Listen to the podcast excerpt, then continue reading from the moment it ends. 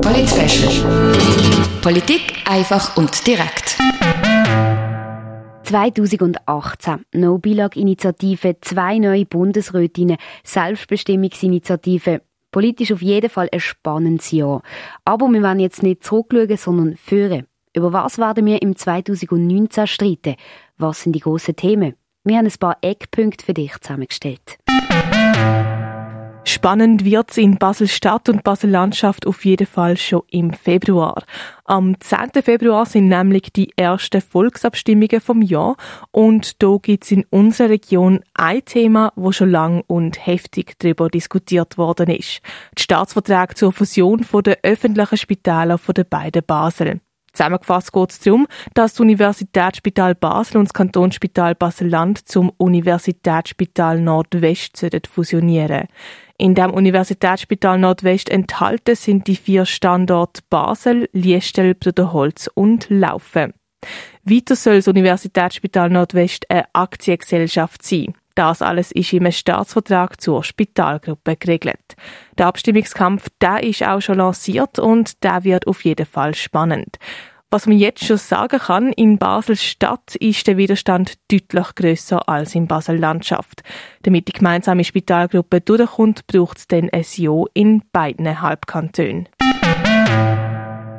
Politisch spannend bleibt es dann auch gerade im März. Am 31. März sind nämlich im Baselbiet Gesamterneuerungswahlen in die Regierung und ins Parlament. Zu den Regierungsratswahlen von der bisherigen Regierungsräte wieder antreten die Regierungsrätin Monika Geschwind von der FDP, der Regierungsrat Isaac Raber von den Grünen, der Regierungsrat Thomas Weber von der SVP und der Regierungsrat Anton Lauber von der CVP. Nicht mehr antreten tut Regierungsrätin Sabine Pegararo von der FDP.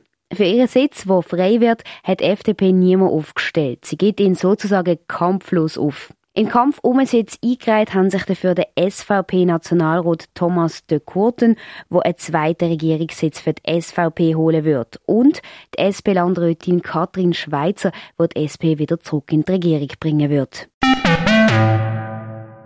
Sie sind zwar erst im Oktober, aber sie begleiten uns sicher das ganze Jahr durch die eidgenössischen Wahlen.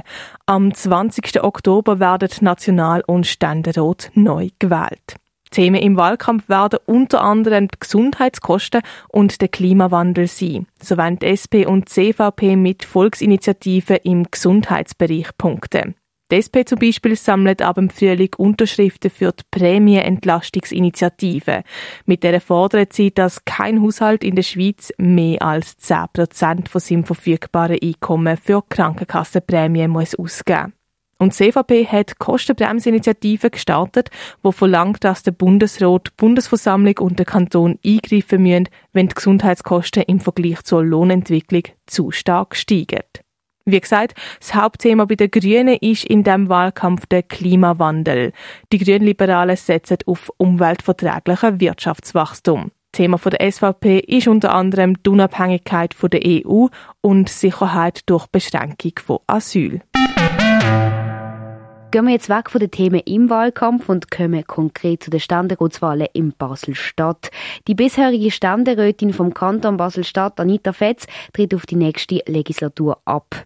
Die SP hat aber auf keinen Fall ein Problem, eine Nachfolge zu finden, um den Sitz zu verteidigen. Im Rennen sind Finanzdirektorin Eva Herzog und der Nationalrat Beat Jans. Wer am Schluss für die SP definitiv ins Rennen um den Ständeratssitz steigt, das wird voraussichtlich im Frühling entschieden.